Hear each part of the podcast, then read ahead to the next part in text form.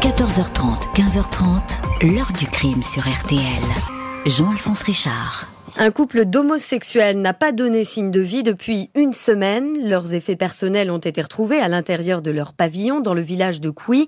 Une cinquantaine d'officiers de la police judiciaire multiplient les recherches depuis mardi sans résultat. Bonjour, Luc Amblard et Guy Bordenave vivaient ensemble dans un petit village du Cher. Un couple homosexuel des plus discrets, deux hommes casaniers qui ne faisaient de mal à personne, ni menacés, ni montrés du doigt. Aussi, quand ils disparaissent à la fin de l'hiver 2009, c'est tout de suite le pire qui est envisagé. Et c'est bien le pire qui va survenir au terme d'un scénario qui emprunte à l'horreur et à l'épouvante. L'enquête tourne vite autour de deux hommes, Claude Juillet et Christophe Rayet. Ils vont nier les faits avant d'être rattrapés par des indices et des témoignages accablants. Mais impossible de savoir pourquoi cette glaçante exécution a basculé dans la cruauté absolue. Ils ont fait asseoir leurs deux victimes au fond d'un trou qui allait devenir leur sépulture. L'un face à l'autre, Luc et Guy se sont vus mourir.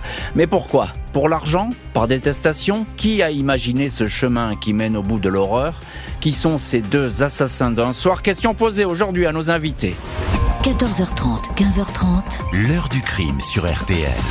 Dans l'heure du crime aujourd'hui, l'affaire Luc Amblard, Guy Bordenave, ce couple installé dans un petit village du Cher n'a jamais fait parler de lui. À la fin de l'hiver 2009, du jour au lendemain, les deux hommes ne donnent soudain plus aucun signe de vie. Mardi 10 mars 2009, aux alentours de 9h, Marie-Laure Bordenave appelle la brigade de gendarmerie de Bogie, à une trentaine de kilomètres de Bourges.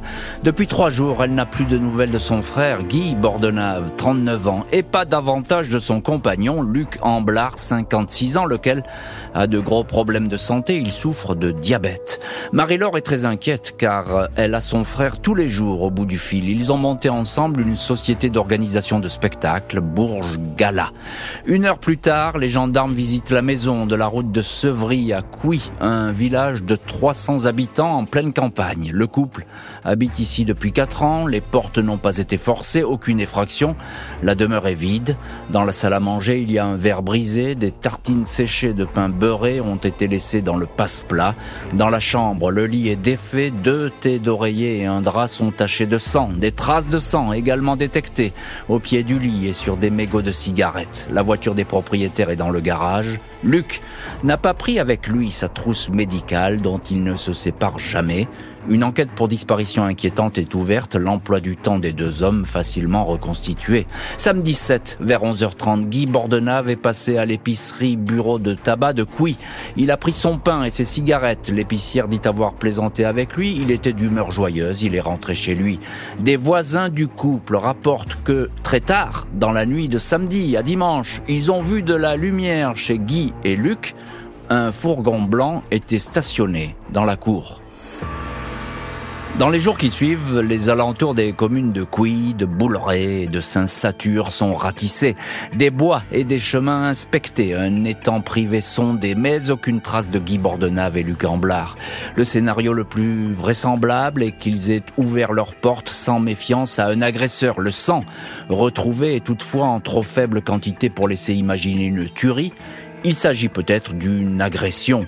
Le train de vie du couple n'était pas spectaculaire, même si Luc Amblard aimait se vanter d'avoir de l'argent. Il avait confié une fois qu'il possédait une résidence en Suisse. 12 mars, des chèques déchirés, les permis de conduire et les cartes d'identité des disparus sont retrouvés dans une rive à Bouleret.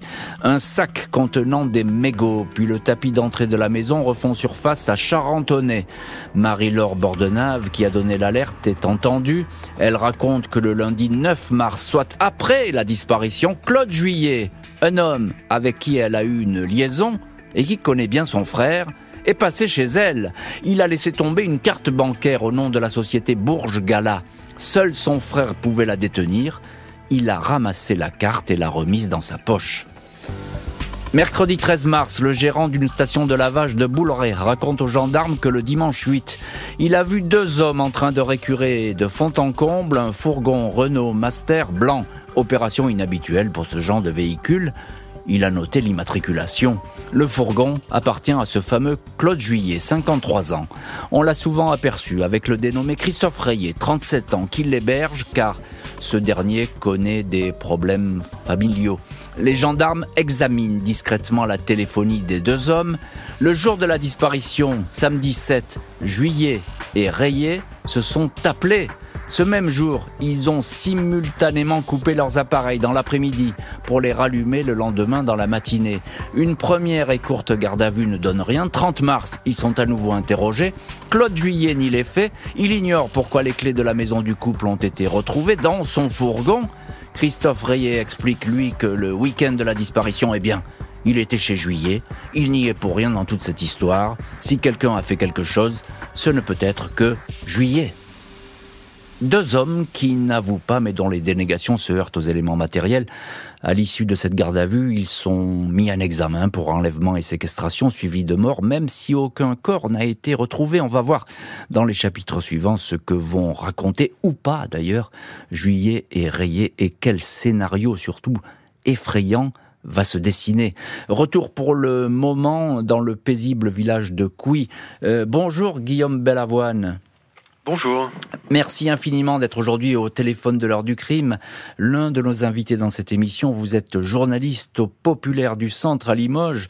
Vous connaissez bien cette affaire parce que vous l'avez suivi pour euh, le Berry euh, républicain euh, et notamment à partir du procès. Procès, on va le voir, on, va en parler au fil de cette heure du crime, de ce procès qui va arriver. Pour l'instant, on, on, en reste autour de ce paisible village de Couy on a le sentiment, Guillaume Bellavoine, que tout de suite, c'est la disparition tout de même de deux majeurs. Bon, en général, parfois, les, les, forces de l'ordre ne s'agitent pas aussitôt, mais là, tout de suite, on pressent que c'est quelque chose de grave qui est survenu.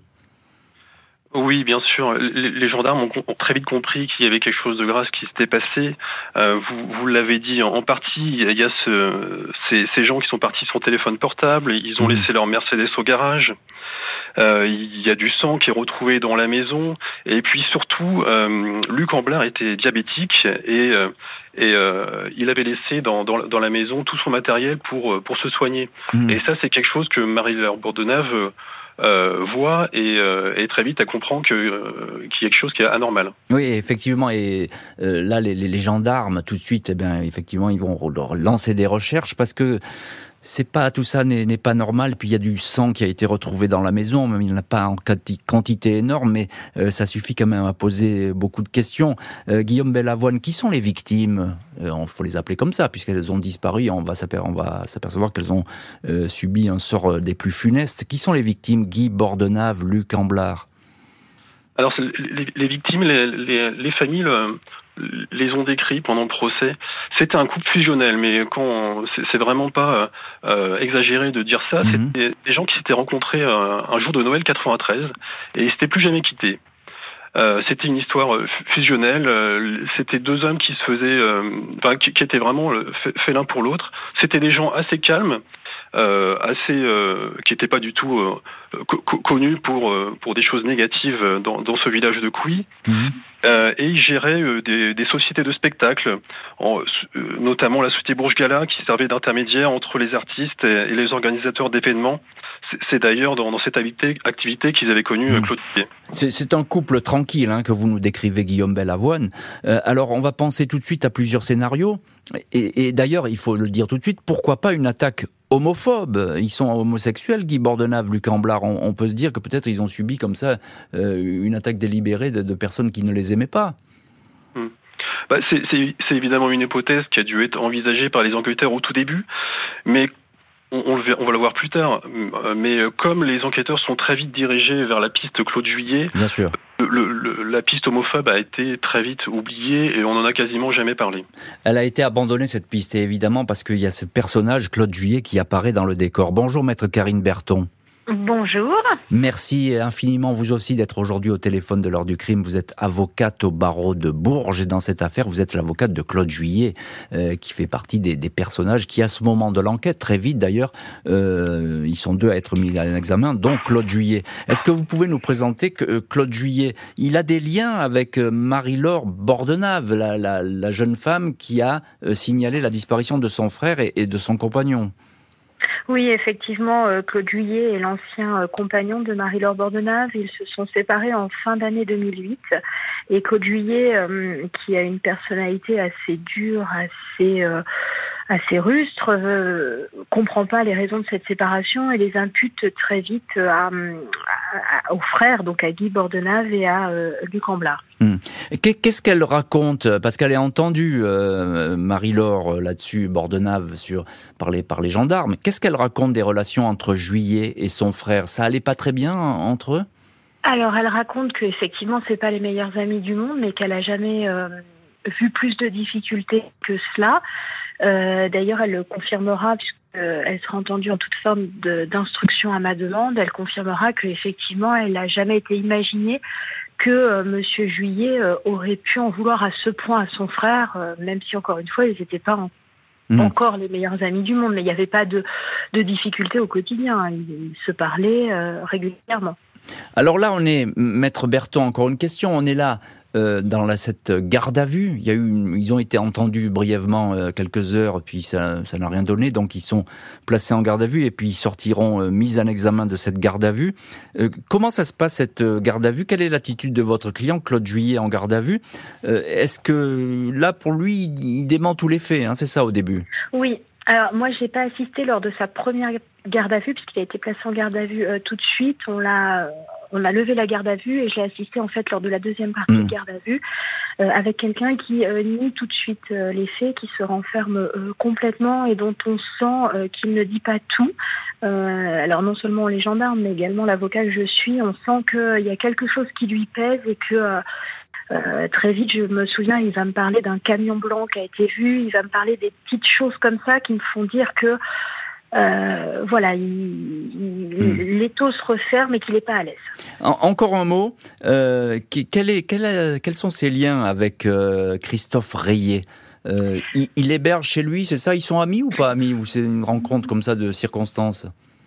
Alors, ils sont amis avec Christophe Rayet. Effectivement, ce week-end-là, euh, Christophe Rayet, euh, qui euh, habite de mémoire dans le sud, est pour le week-end chez son ami Claude Juillet. Ils hmm. sont amis de longue date.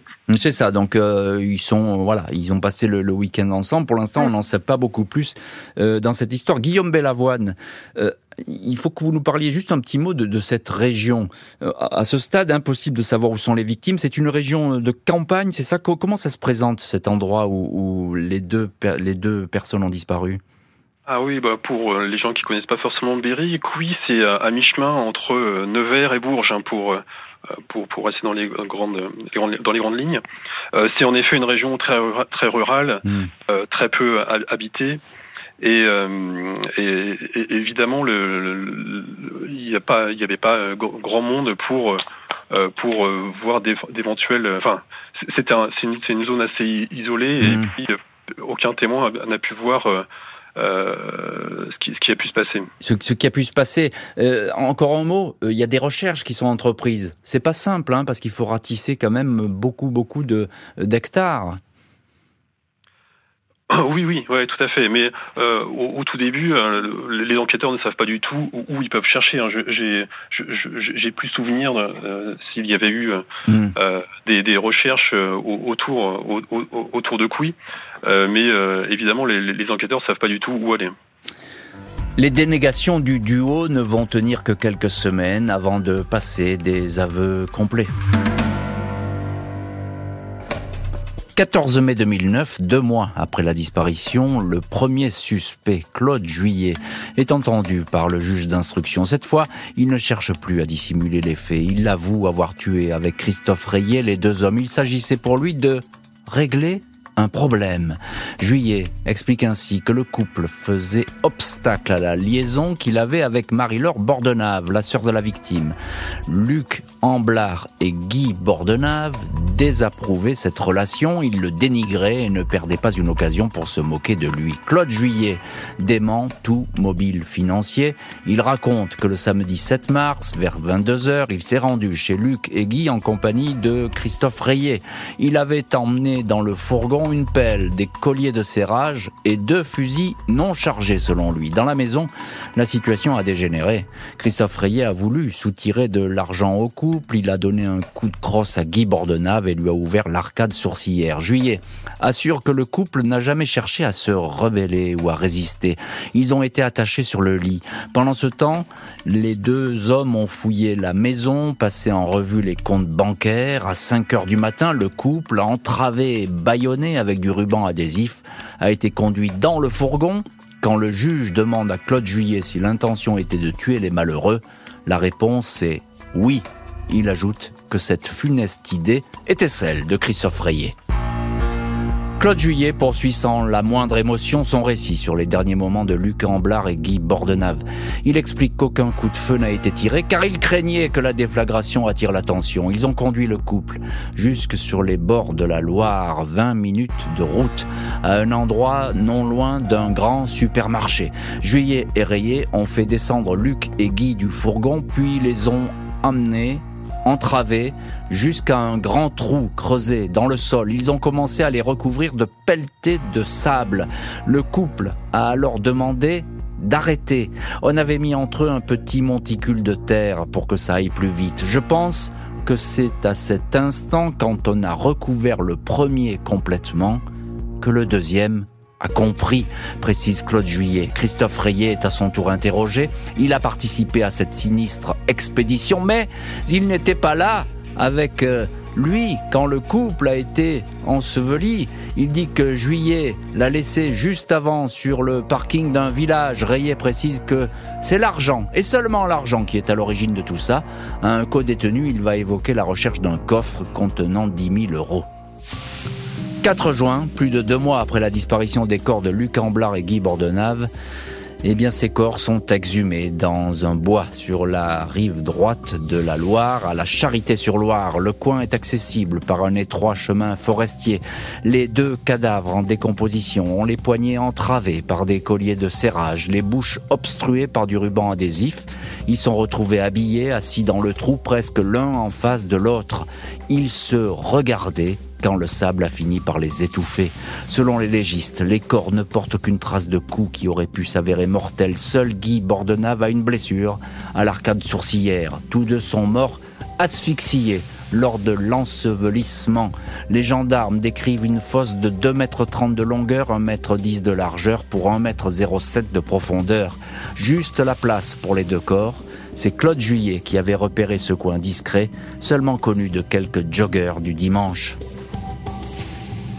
Et on va voir que cette enquête, malgré la découverte des corps, n'est pas terminée. Pour l'instant, le mobile qui a conduit à ce double crime reste euh, ben, des plus flous, déclarations contradictoires des deux suspects.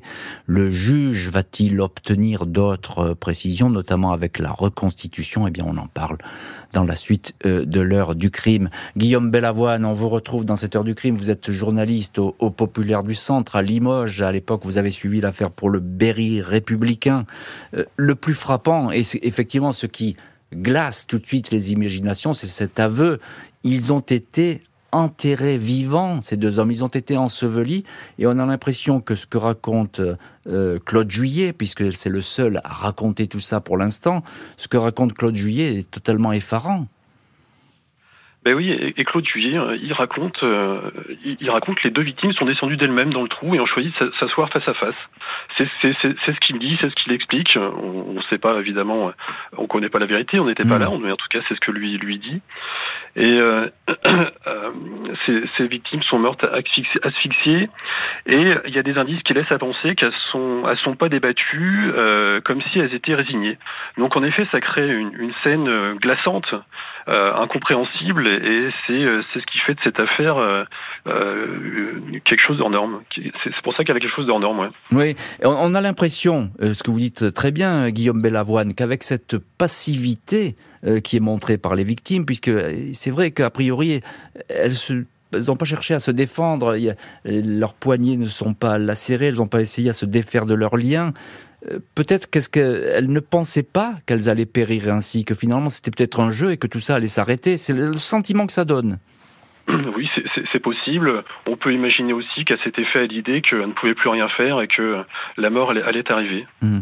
Maître Karine Berton, vous, vous défendez euh, Claude Juillet dans cette affaire. Alors, effectivement, il est le plus bavard parce que lui, il reconnaît les faits et il explique euh, tout ça. On a l'impression, j'ai envie de vous demander, de façon presque technique.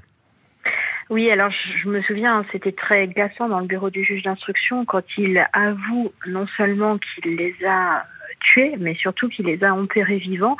Et j'ai souvenir que M. Kellenberger, juge d'instruction à l'époque, lui pose deux fois la question pour euh, être sûr que hmm. c'est bien ce qui s'est passé parce que lui-même a du mal à y croire. Par la suite, il va euh, expliquer tous ses actes euh, de manière, oui, peut-être technique, mais en tout cas de, toujours de manière très claire. Et tout ce qu'il dira s'avérera être vérifié par les expertises. Hmm. techniques.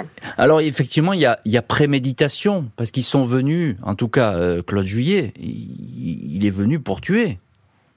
Alors il y a préméditation parce qu'effectivement, euh, il a pu être établi, euh, enfin il a reconnu hein, qu'il était venu avec Monsieur Rayet. Son téléphone a d'ailleurs borné à cet endroit-là, à la Charité, euh, quelques jours avant, de mémoire le mardi précédent, pour creuser le trou. Hmm. Alors il a creusé le trou.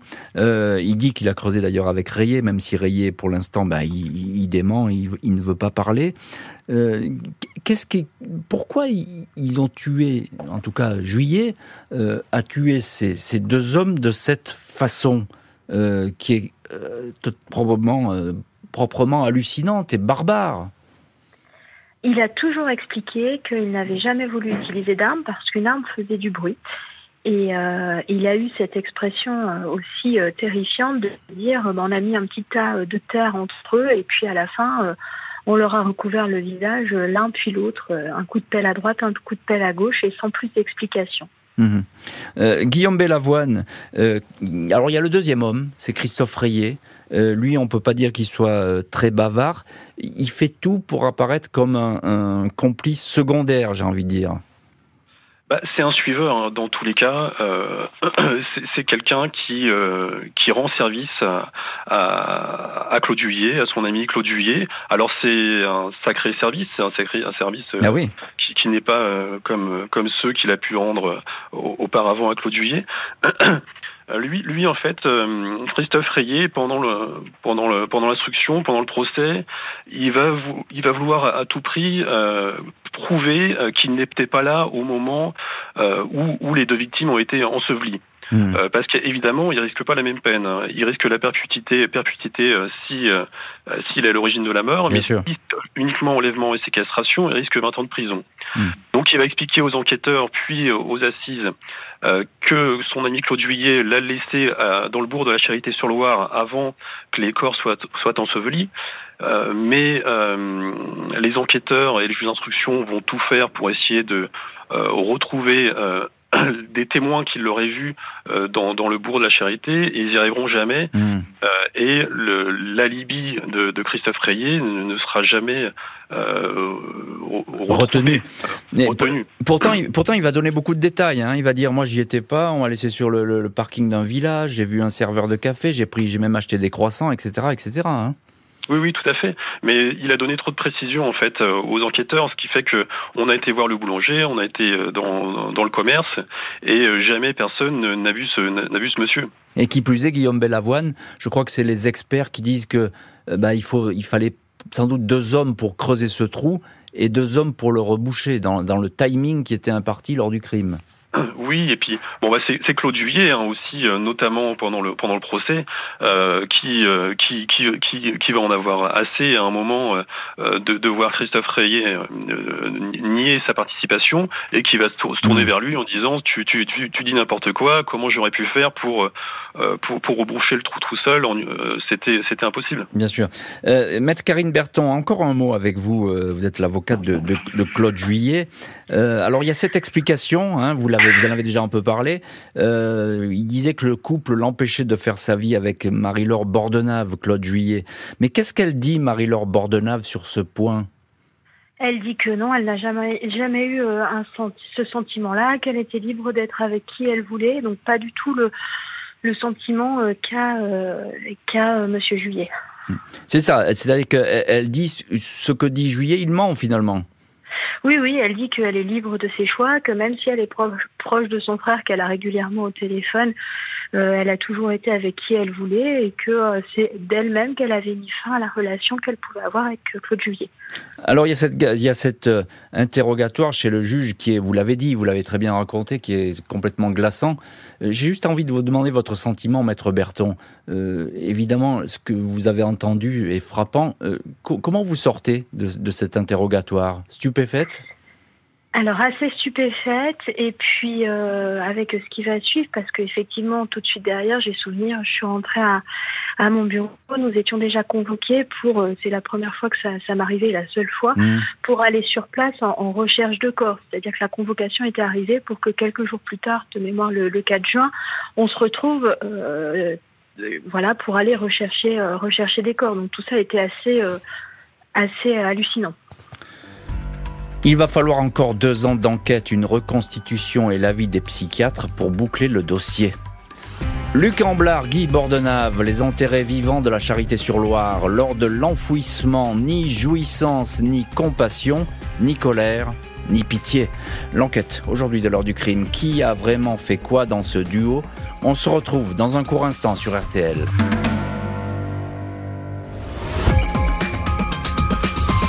Les familles des victimes ont quitté l'audience. Elles ne pouvaient plus supporter les photos projetées par les médecins légistes qui montrent les deux hommes bâillonnés face à face dans une fosse creusée la veille. Les mains dans du papier craft, les bras entravés par des serflex. L'un d'eux avait encore ses lunettes sur le nez. Les conclusions des médecins sont terribles. Les baillons laissaient libres les narines. Ils ont été enterrés vivants. 22 avril 2010, Claude Juillet et Christophe Rayet sont amenés à la Charité-sur-Loire, auprès de la fosse où les corps ont été découverts. Les deux suspects reconnaissent que les victimes étaient bien menottées avec des colliers de serrage et bâillonnées lors de leur transport sur les lieux. Même s'ils se renvoient la balle sur qui a fait quoi, lors de la reconstitution, Christophe Rayet reste à l'écart. Il soutient qu'il n'a pas participé à la mise à mort de Guy et de Luc. Juillet soutient qu'ils étaient pourtant bien tous les deux à accomplir la sale besogne. Il raconte que Reyes s'est engagé le premier dans le petit sentier précédant les deux victimes menottées. Lui, fermer la marche. Selon, euh, selon euh, Claude Juillet, les deux victimes sont descendues d'elles-mêmes dans la fosse à tour de rôle. Ils ont rebouché le trou, un supplice interminable pour Guy et Luc, car l'opération a duré au moins une heure et demie. Le trou a ensuite été camouflé par des branches qui avaient été coupées. Rayé nie sa participation, mais les experts s'accordent à dire que le creusement comme le rebouchement de cette tombe a bien nécessité les efforts de deux hommes. Les psychologues et les psychiatres se penchent sur les cas de Claude Juillet et de Christophe Rayet, soupçonnés d'avoir commis l'un des pires crimes possibles. Un psy, Claude Juillet, confirme que Guy et Luc ont été ensevelis alors qu'ils étaient vivants, éveillés et conscients. Il n'a même pas eu besoin de les menacer. L'expert l'interroge sur ses sentiments alors qu'il jetait du sable sur les victimes. Dans son rapport, il note qu'à cette question, Claude Juillet demeure évasif. Il n'évoque aucune jouissance particulière, mais pas non plus de pitié ou de compassion pour les victimes, pas davantage de fureur ou de colère véritable, aucun sentiment de culpabilité et une froideur affective, note le psy, aucune culpabilité ou compassion non plus chez Christophe Rayet. Et restons un petit moment sur ces expertises. On se demande qui sont vraiment Claude Juillet et, Christophe Rayet. Maître Karine Berton, vous êtes vous l'avocate de Claude Juillet. Ces expertises psy, comme on dit, qui précèdent le, procès pénal, euh, elles sont euh, ahurissantes et effrayantes parce qu'on a l'impression que ces deux hommes, ils ont tué sans se poser, mais vraiment la moindre question.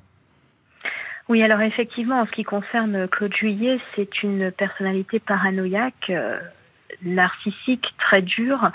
Euh, c'est quelqu'un en fait qui euh, pense beaucoup, euh, beaucoup à lui et qui montre très peu de très peu de sentiments en fait, qui s'est construit vraiment, vraiment. Alors les experts disaient on pense qu'il a des sentiments, enfin, évidemment qu'il a des sentiments, mais qu'il peine à les exprimer de par sa mmh. personnalité. Effectivement, il fera preuve de froideur émotionnelle pendant l'instruction et pendant le procès. Mmh. Alors vous étiez euh, à l'endroit où se trouvaient les corps. Est-ce que vous pouvez nous dire à, quoi ressemble cette fosse? Parce qu'il y a la reconstitution. Et effectivement, Claude Juillet, il va reproduire euh, les gestes, même si euh, Christophe Rayet, lui, il reste à l'écart. Oui, alors effectivement, je suis allée moi sur place deux fois, euh, d'abord lors de la recherche des corps, puis lors de la reconstitution. Euh, très vite, donc euh, Monsieur Juillet va désigner à quelques mètres près l'endroit où se trouve la fosse, et puis lors de la reconstitution où la fosse sera créée, on s'apercevra effectivement du, bah, du fait que ça avait bien été pensé avant, qu'il avait fallu creuser quand même une fosse qui devait faire deux mètres sur un mètre sur un mètre. Euh, donc Monsieur Juillet, par contre, participe, hein, euh, explique bien ce qui s'est passé, et Monsieur Rayet, lui, reste euh, derrière parce que depuis le début et jusqu'à la fin, il maintiendra, malgré toutes les recherches qui ont pu être faites, que lui n'était pas sur cette partie-là, qu'il aurait été laissé par Monsieur Juillet dans le village et qu'il n'a pas participé à la mort de Luc Guy. Euh, Guillaume Bellavoine, journaliste au Populaire du Centre, et vous aviez suivi l'affaire pour le Berry républicain. Euh, on arrive là presque au procès. Le mobile, on y voit un peu plus clair ou bien c'est toujours aussi flou? L'argent, la dispute sentimentale? Bah, Oui, l'instruction se clôt euh, avec l'idée que en, effet, hein, le, euh, Claude Juillet euh, ne supportait pas l'influence qu'avait le, couple de Couy sur euh, Marie-Laure Bordenave et que, mmh. Alors, est-ce que c'était une réalité ou est-ce que c'était simplement une impression? Dans, tous les cas, c'est un mobile illusoire, mais voilà, pour, lui, en fait, c'est un couple qui l'empêchait de vivre sa relation avec Marie-Laure Bordenave. Deux suspects qui vont bientôt enfiler leur costume d'accusés devant la cour d'assises. Luc Amblard, Guy Bordenave, les enterrés vivants de la Charité-sur-Loire. Qui était le premier enseveli? Je ne sais pas, j'ai évité de croiser leur regard. L'enquête aujourd'hui de l'heure du crime, on se retrouve dans un instant sur RTL. 26 septembre 2011, Claude Juillet, 55 ans, physique rond et trapu, et Christophe Rayet, 39 ans, visage anguleux, sont devant la cour d'assises du Cher, à Bourges. Le premier assume les exécutions. Il affirme que Rayet était de la partie. Ce dernier dit avoir été présent dans la maison pour chercher de l'argent, mais il n'a pas tué les deux hommes. La famille est angoissée, mais elle attend d'être confrontée aux accusés, annonce maître Marion de Cherf, qui défend six membres de la famille de Guy Bordenave. Juillet explique qu'il en voulait à deux hommes qui l'empêchaient de vivre son histoire d'amour avec Marie-Laure Bordenave. Son avocate, maître Karine Berton, explique que ce mobile peut paraître comme cela invraisemblable, mais il s'agit bien d'un crime passionnel. Claude Juillet affirme que Rayet lui avait proposé de régler ce différend à coups de fusil. Rayet dément, c'est lui qui m'a proposé de l'aider à récupérer de l'argent que le couple lui devait. J'ai dit oui.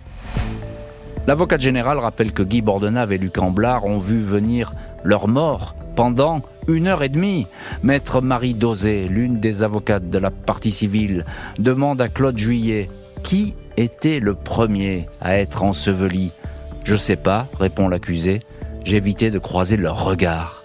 Qui a mis les dernières pelletées Pas moi, répond Juillet. La dernière fois que je les ai vus, ils avaient de la terre jusqu'aux épaules. Christophe Rayet est tout aussi catégorique. C'est pas moi, je ne suis pas ça. Si je les aurais tués, je l'aurais dit. Maître Dosé ajoute Luc et Guy ont disparu lentement et cette image hantera leurs proches à perpétuité. Et on va voir dans le dernier chapitre de l'heure du crime, on va voir quel va être le verdict euh, de ce procès.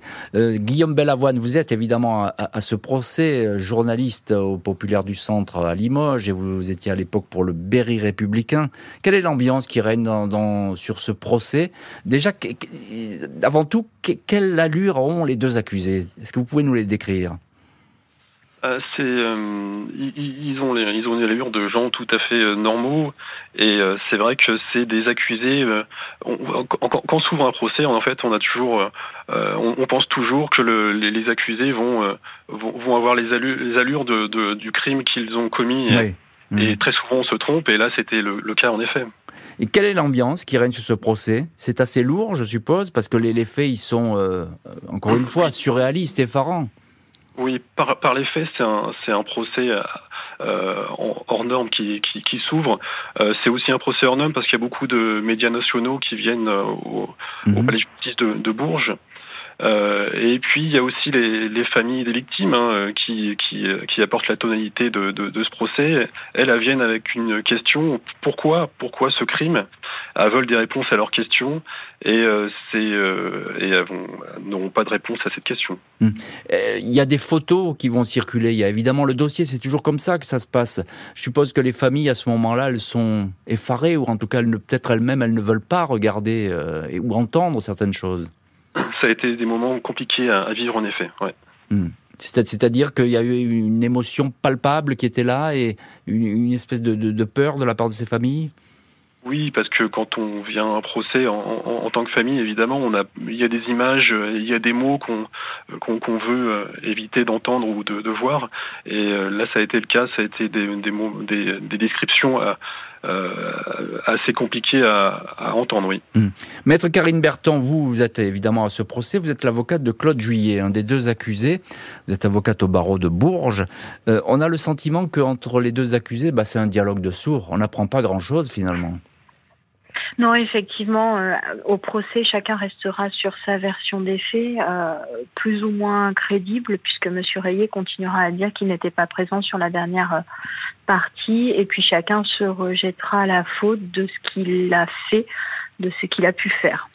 Votre client, Claude Juillet, il parle facilement mon client parle facilement à, à l'audience. J'ai pas eu de difficulté de, de communication avec lui. encore une fois, peut-être avec des mots euh, pas toujours euh, euh, pesé et peut-être avec moins d'empathie que ce que s'attendaient les, les parties civiles, c'est certain. Mais oui, ben évidemment, parce qu'on est aux assises et les familles sont là, les familles de victimes, pour attendre un, signal ou en tout cas des, excuses, c'est peu dire, mais en tout cas une espèce de compassion. Ça, ça ne vient jamais à aucun moment à ce procès. On a l'impression que les, deux accusés, bah, ils restent finalement sur leur position.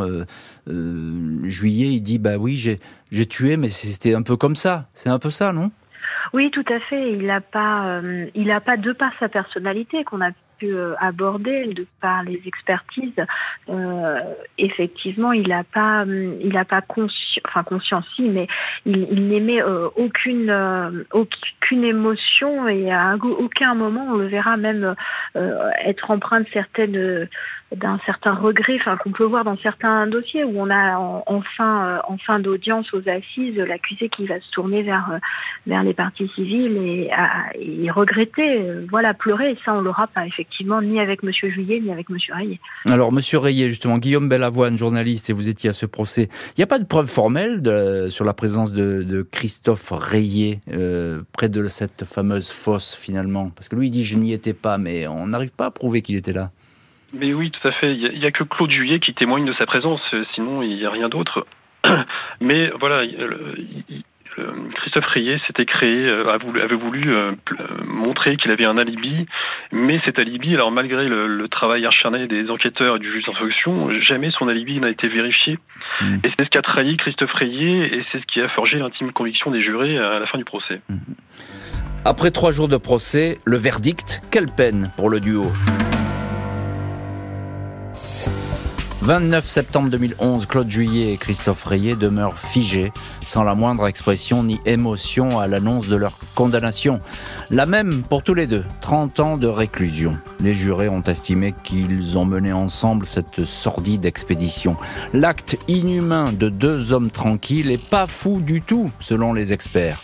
Lors des audiences, quand Claude Juillet avait été interrogé pour savoir pourquoi il n'a jamais arrêté de jeter des pelletés de terre sur les malheureux, il avait fourni cette réponse déconcertante.